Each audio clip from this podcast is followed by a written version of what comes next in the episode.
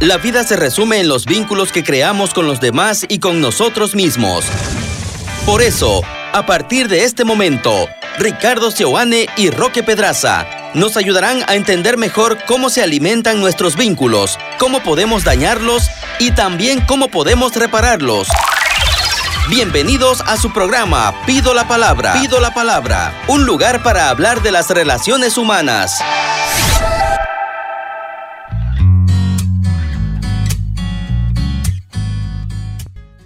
¿Qué tal amigos? Vamos a comenzar un programa eh, muy importante, muy interesante en torno al tema del amor y del amor de pareja. En este mes de septiembre, por lo menos en este lado del mundo, cuando llega este mes se suele hablar mucho de amor, de amor de pareja. Este cambio primaveral termina generando en las parejas como esta sensación, esta necesidad de también como reinventarse, como tener tiempo para, para los dos, para un tiempo de beneficio para ambos, ¿verdad? Sin embargo, no todas las parejas están en esa situación. Claro. ¿no? todas las parejas la pasan bien, no sienten que están en el mejor momento de su relación. Incluso llegan estas fechas como Día del Amor, San Valentín, en otra etapa del año. Y entonces como que se sienten contrariadas entre sí porque sienten que no están teniendo el vínculo que desean. Por tanto, el tema de hoy tiene que ver con cómo darnos cuenta si nuestra relación está entrando en un momento crítico. Son como señales. Piensen que lo que vamos a brindarles es como una pequeña lupa y esta es su relación. Entonces usted va a usar la lupa que vamos a dar para mirar hacia su relación y ver, ah, sí, parece que sí hay algo de esto y quizás podríamos, si no hacemos nada, si dejamos que esto fluya, podríamos entrar en algún tipo de dificultad dentro de la relación. No, no toda pareja que dice que está en un momento crítico realmente lo está. O no toda pareja se pone de acuerdo si están realmente en ese momento crítico o no. Por eso es que hoy vamos a basarnos en una teoría de un autor que se llama John Gottman, muy famoso en el ámbito de la terapia de pareja, y él describe algunas conductas que dañan la relación, que cuando éstas se instalan en la misma suelen generar niveles muy altos de negatividad, haciendo que la relación esté próxima a su fin como en la Biblia, los cuatro jinetes del Apocalipsis lo que hacían era presagiar el fin de los tiempos, lo mismo pasa acá con que estos cuatro jinetes en la medida en que aparezcan, uno, dos, tres, cuatro, incrementa aún más la probabilidad del divorcio y de la separación. Hay que decir que son como actitudes o conductas comunicacionales, primero que nada. Es una cuestión de maneras de hablar y de comunicar, eh, sobre todo cuando aparecen desacuerdos, no, no nos entendemos bien, discusiones, y si en medio de esas discusiones, desacuerdos, solamente se instalan este tipo de comunicación, la cuestión se va a poner cada vez peor. Empecemos con la primera actitud a la hora de comunicar, que es la actitud crítica o la forma crítica de hablar. Y la forma crítica de hablar, entre otras cosas, es un ataque verbal al otro. Supone una, una, una, serie de palabras negativas que generan malestar o que dan lugar a un malestar que expresa un descontento de uno de los dos, pero que termina descalificando a la otra persona de alguna manera, porque por lo general la crítica es global general, totalizadora. Nunca haces lo que te pido, siempre paras en el teléfono, yo no, a vos no se te puede decir nada. Palabras como siempre, nunca, todo, nada, genera en la persona que recibe aquella crítica una sensación de injusticia y de malestar porque eso no es verdad, eso no es así. No es que nunca te escucho, no es que nunca puedes contar conmigo, no es que siempre ando en el teléfono, sos una exagerada.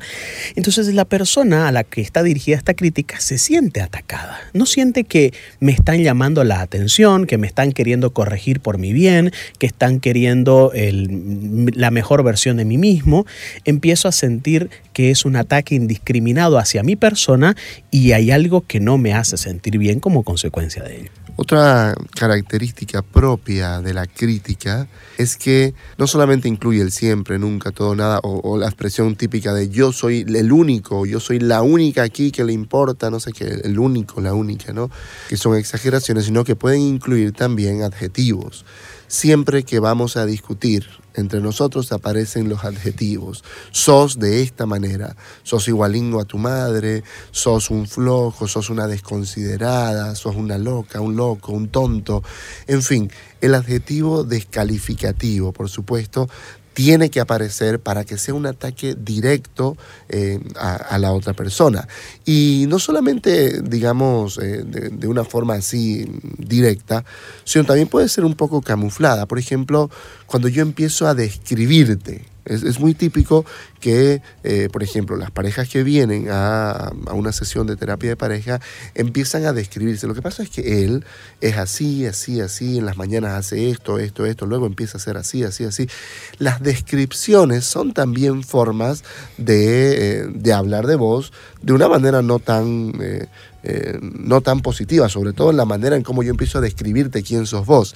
Entonces, la generalización, los adjetivos, las comparaciones, cuando yo empiezo a compararte todo el tiempo, son ataques. Y lo importante es que la persona se va a sentir necesariamente atacada. Si todo el tiempo que hablamos yo me siento atacado es porque delante de mí hay una persona muy crítica. Entonces uno dirá, entonces es mejor no decirle nada. O sea, si me molesta, si veo que está haciendo algo que no es correcto, que no está bien, es mejor no decirle nada para que esta crítica no termine siendo el primer jinete entre nosotros. La respuesta es no. Uno puede manifestar desagrado, uno puede manifestar descontento sin entrar en atacar. No me gustó esto que hiciste, yo vi que hiciste esto, este ademán con nuestro hijo y quizás yo lo vi desde cerca o de lejos, no lo entendí muy bien, pero a mí me pareció que lo hiciste con mucha fuerza y quizás eso no está muy bien porque el chico lo vi que no estaba del todo tranquilo.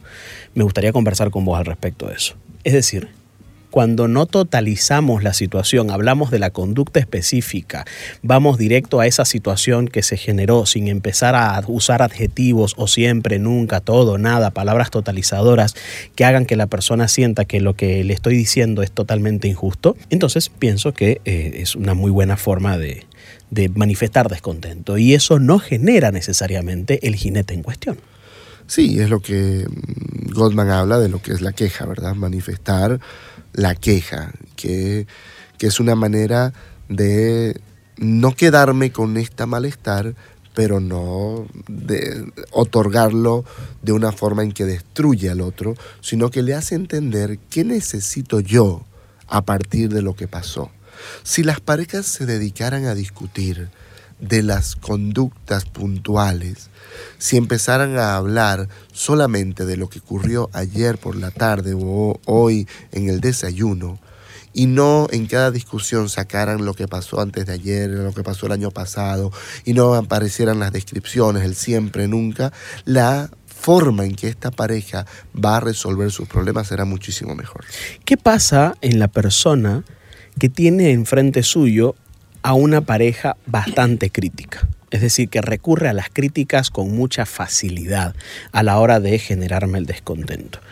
Qué sé yo, por ejemplo, puede eh, evitar cualquier interacción en la que yo termine eh, sintiéndome criticado. ¿No? Eh, intento evitar cualquier cosa que no te moleste, porque eh, ya prefiero mejor no decir nada porque no vaya a ser que me encuentre con una crítica, no prefiero no hacer nada o hacerlo a escondidas de tal manera que no me encuentre con una crítica tuya. Por supuesto, el clima que se respira en la relación no es el más favorable.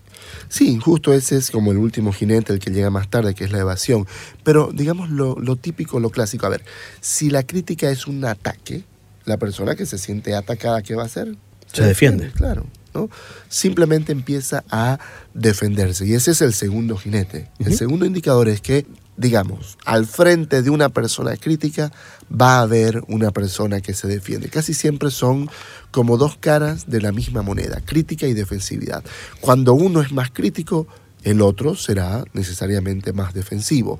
Digamos, en, líneas globales se suele ver que las mujeres pueden ser un poco más críticas ¿no? y los varones un poco más defensivos, pero claro, esto varía de relación en relación, de pareja en pareja. Luego veremos que muchas veces el varón suele ser más evasivo, pero una vez más, lo importante no es necesariamente quién, lo importante es identificar si el jinete está. ¿Qué es la defensividad, Roque? La defensividad no es otra cosa que una mala reacción Si yo hago algo, no sé, por ejemplo, mi pareja me dice, ya terminé de lavar los platos, yo le digo, ¿y qué crees que te, te, te felicite? Yo cuando yo lavo nunca te digo ya lavé y no busco un mérito o un reconocimiento por eso. O sea, yo reaccioné mal. Fue una respuesta inadecuada empiezo a portarme defensivamente. Siento que cualquier cosa que vos me digas lo puedo tomar como un ataque, lo interpreto como un ataque. Si vos me decís, mira amor, necesitas ser un poco más detallista, como que como tu ex, ¿no? Como el anterior, claro, ese seguro te regalaba un montón de flores. Seguramente debes extrañarlo, ¿no? Es decir, cuando mi respuesta es defensiva, es torpe, es crítica, pero además la persona dice, pero ¿de dónde saca eso? O sea, de cómo me habla de esta forma. Yo fui con una intención y me termina respondiendo, por aquí decimos, con las patas. ¿no? ¿Por qué? Porque eh, me empiezo a sentirme atacado y yo no lo vi venir. Esa es una conducta muy común cuando la defensividad forma parte de lo que sea que vos digas, lo puedo usar en tu contra. Y ahí se genera esta sensación de a vos no se te puede decir nada. Y es muy peligrosa esa sensación. Claro. Pienso en que otra forma muy interesante de defenderse es, por ejemplo, yo te voy a decir, oye, ya pues amor, ¿no? Este, eh, ¿Vos me vas a decir a mí? No, a vos no, por favor. a, mi pareja, ¿no? Ya pues amor, ¿por qué no, este, qué sé yo, eh, ¿por qué no recoges la ropa que está en el piso, ¿no? O ¿por qué no tapas el, el colino, digamos, ¿no? Y entonces la persona que recibe esta crítica, si es sobre todo, o sea, el punto es que la persona va a ser cuanto más defensiva, cuanto más atacada se sienta. Por lo tanto, una crítica va a generar necesariamente una defensividad. Si yo planteo, como decíamos, una manera alternativa, como una queja, donde hablo de mi necesidad, la defensividad tendría que ser menor también. Pero no siempre pasa porque si están acostumbrados, ok, es difícil salir de este, de este tema de crítica, defensividad, crítica, defensividad. Pero, ok, vos me decís algo y yo lo que hago es decir, ¿y cómo vos? O sea, claro, me criticas a mí porque no, ¿y cómo a vos nadie te dice nada cuando, qué sé yo, este, eh, tenés toda la basura ahí acumulada y nunca la sacás? Solamente yo soy el que saco la basura en esta casa. El ¿y cómo vos? es un caso típico de defensividad, porque no hablamos de mi conducta de no tapé bien el, el que se llama... La pasta dental. Ajá, la pasta dental, ¿no? no lo empezamos simplemente a echarnos en cara cosas. Ya no quiero hablar de esto que vos me estás pidiendo que hablemos, y yo te saco algo que yo sé que vos haces mal también, y entonces eso se vuelve una bola de nieve. El no soy yo, sos vos, el acusarse mutuamente empieza a generar lo que luego se llama una escalada en la discusión, que puede ser incluso una escalada violenta, ¿no? Cuando estos dos jinetes, cuando estos dos jinetes están instalados en la relación de pareja, hay dos grandes posibilidades que se pueden dar. Que la pareja siga escalando, como bien decías, simétricamente en un ataque-defensa, ataque-defensa continuo, y ahí nos encontramos con un nuevo jinete, que es el desprecio, cuando me voy quedando sin argumentos, cuando veo que no puedo convencerte de lo que yo te estoy diciendo, cuando veo que lo que yo te estoy diciendo no tiene lugar en vos, empiezo a provocar. Empiezo a provocar y la, provocación está basada fundamentalmente ya en un sentimiento muy abrumador. La persona que empieza a recurrir al desprecio con mucha facilidad y otras no, empiezan ya a usar palabras no solamente descalificadoras, sino despectivas hacia la persona en cuestión. Sos una loca, eh, sos un boludo, sos un estúpido, este, yo no sé por qué me casé con vos, ya me decía mi madre, cuidado con esa chica, yo nunca le hice caso, estoy condenado a estar con vos solo porque tenemos hijos. Desprecio. Todo lo que haga que melle la dignidad o humille a la persona está categorizada como el tercer jinete y es un jinete tremendamente doloroso. Sí, a ver, el, desprecio es ponerme por encima o bajar al otro, hacer que el otro se sienta menos. Sí. Necesariamente. Por eso es que casi siempre funciona así. Crítica, defensividad es como una escala, se va subiendo el tono, digamos, ¿no? Pero aparece un desprecio y esta discusión se eleva tremendamente porque la persona que se siente humillada o despreciada no soporta fácilmente esto y entonces explota y empieza a descontrolarse la cuestión. Por eso es que es muy peligroso el desprecio. Pero, Un gesto puede ser desprecio. pero curiosamente el desprecio no solamente tiene que ver con, con adjetivos muy, muy malos, sino en realidad sobre todo tiene que ver con actitudes físicas, ¿ok? Típicamente, por ejemplo, eh, no físicas, también puede ser verbal como el, el- gran, digamos, punto es el sarcasmo. O sea, cuando vos me hablas yo te digo, sí, claro, uy, ya habló Doña Perfecta, claro, sí, ¿quién diría sí, claro? Porque no te equivocás, ¿no? Este gesto, o poner los ojos en blanco, empezar a hacer así, yo hago, o hago sonidos, digamos, o me río, vos estás discutiendo conmigo y hago, oye, no me hagas reír, pucha, realmente vos sos, ah, ya no sé qué hacer con Y el otro vos. dice, mira tu cara, pero qué cara, ahí está la cara que yo tengo. La persona no acepta que acaba de despreciar de alguna forma. Sí, la burla, el humor hostil, el burlarme del otro. Cuando el otro está enojado, yo me río.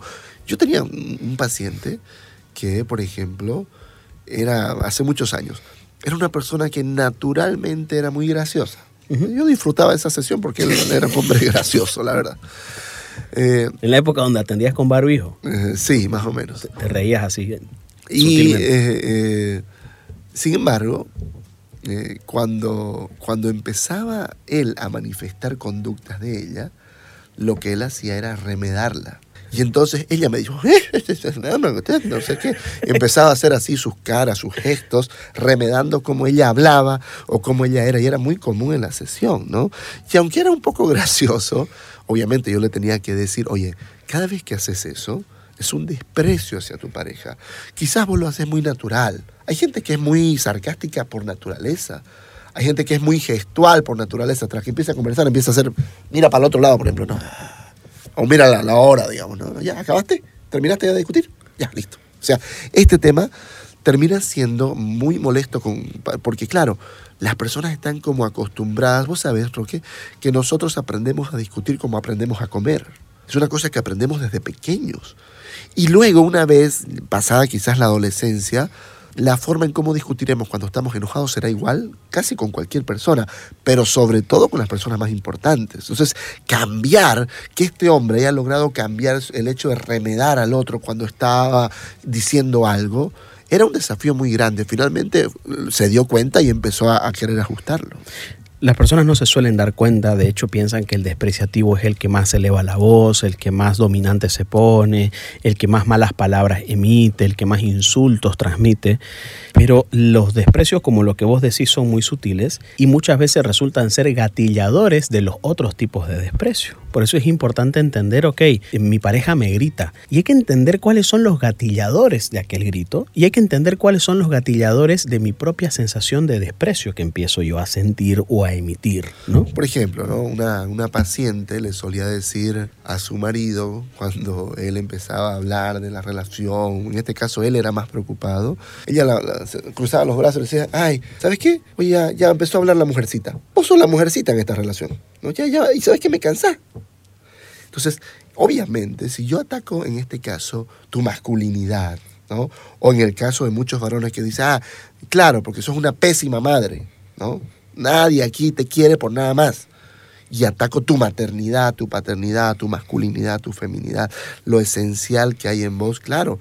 Esto termina siendo eh, una manera de disminuirte, de hacerte sentir que no sos nada. Y es muy doloroso, pero también genera mucho malestar a la hora de discutir. Y el otro lugar, habíamos dicho que estas parejas que empiezan este, este proceso de crítica y defensividad pueden llegar al desprecio como una herramienta de eh, aplacar al otro, pero también pueden llegar a desarrollar el cuarto jinete, que es la evasión o la conducta evasiva o la actitud evasiva. Es natural que en una relación de pareja los miembros de la relación no sean igual de evasivos el uno del otro. Por lo general, eh, no sé, el varón suele ser más evasivo que la mujer, por ejemplo, frente a una discusión. La mujer quiere hablar la situación, no dejar pasar más tiempo, tenemos que hablar de esto, y el otro dice, no quiero hablar, no estoy listo, estamos enojados, no va a salir nada bueno de acá, lo charlamos mañana. Y el problema de eso es que llega mañana y entonces aparece la posibilidad de hablar y decir, pero ¿para qué vamos a hablar si ya estamos bien?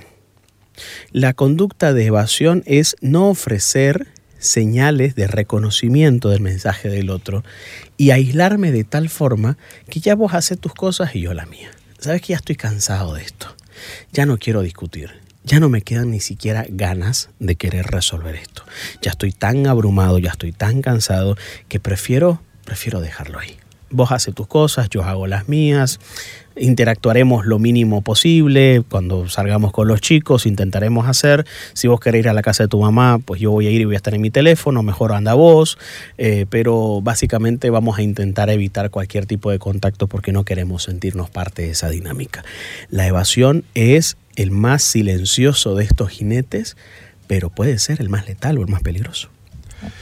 En general, la evasión llega de último.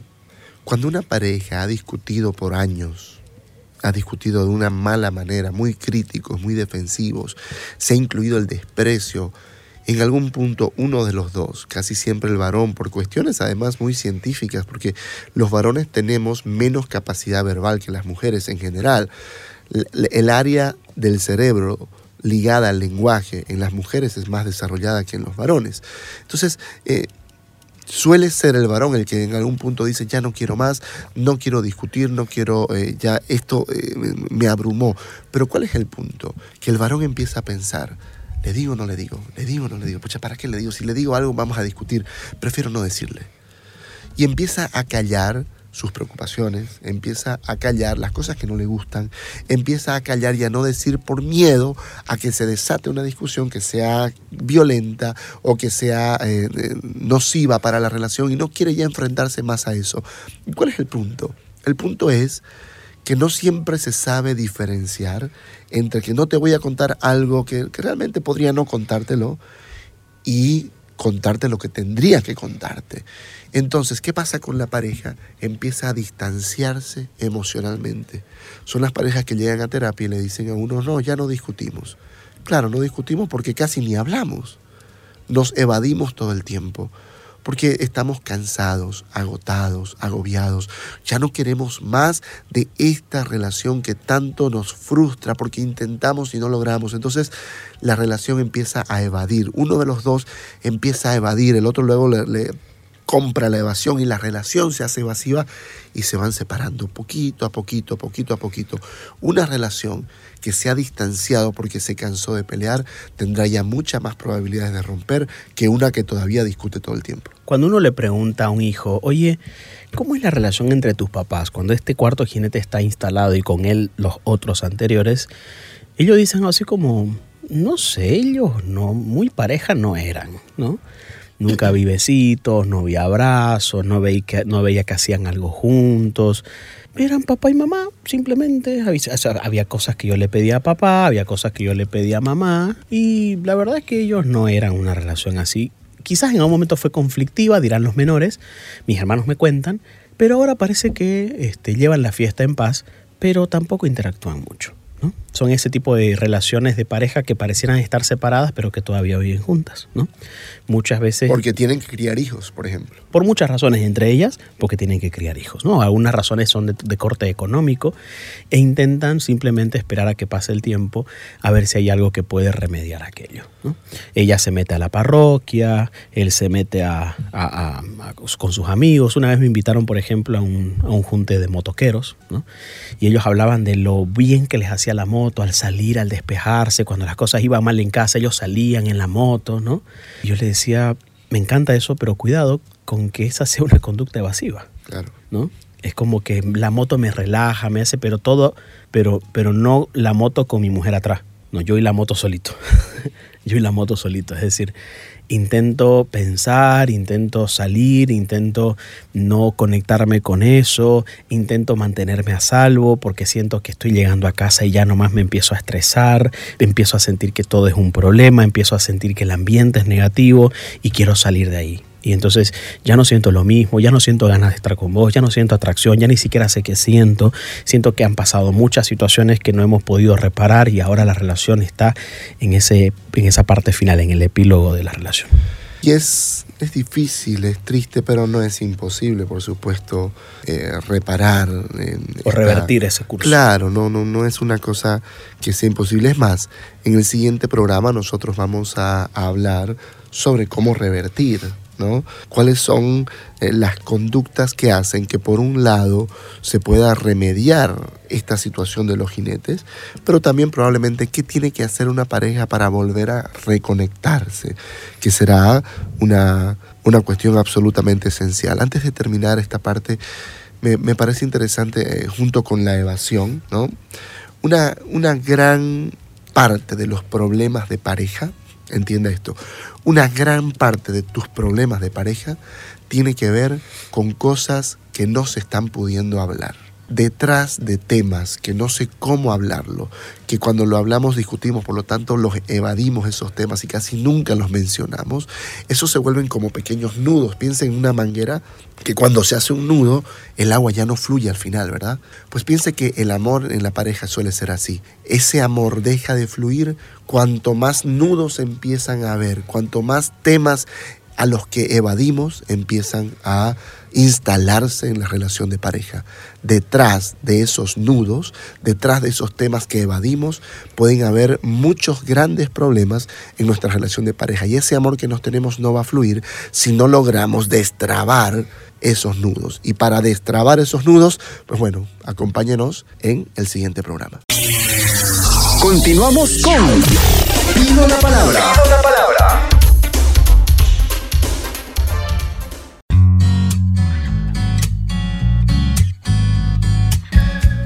Hemos hablado de cuatro de los cuatro jinetes del apocalipsis de las parejas según John y Julie Gottman, que tienen que ver con la crítica, la defensividad, el desprecio y la evasión. Cuatro actitudes, cuatro conductas comunicacionales que cuando son la única forma en cómo abordamos nuestros desacuerdos, se convertirán en, eh, en, una, en una cuestión que termine dañando muchísimo nuestro vínculo. Nosotros ha sido un gusto, para nosotros ha sido un gusto compartir con ustedes este espacio. Sí, antes de terminar quisiera eh, encomendar al Señor a todas las parejas, todas las personas que están preocupadas por su relación, sobre todo si son relaciones matrimoniales, que tienen hijos y están preocupadas, tristes. Vamos a poner esto en manos del Señor, en el nombre del Padre, del Hijo, del Espíritu Santo. Amado Señor, quiero entregarte el corazón de las personas que están preocupadas en este momento con su relación.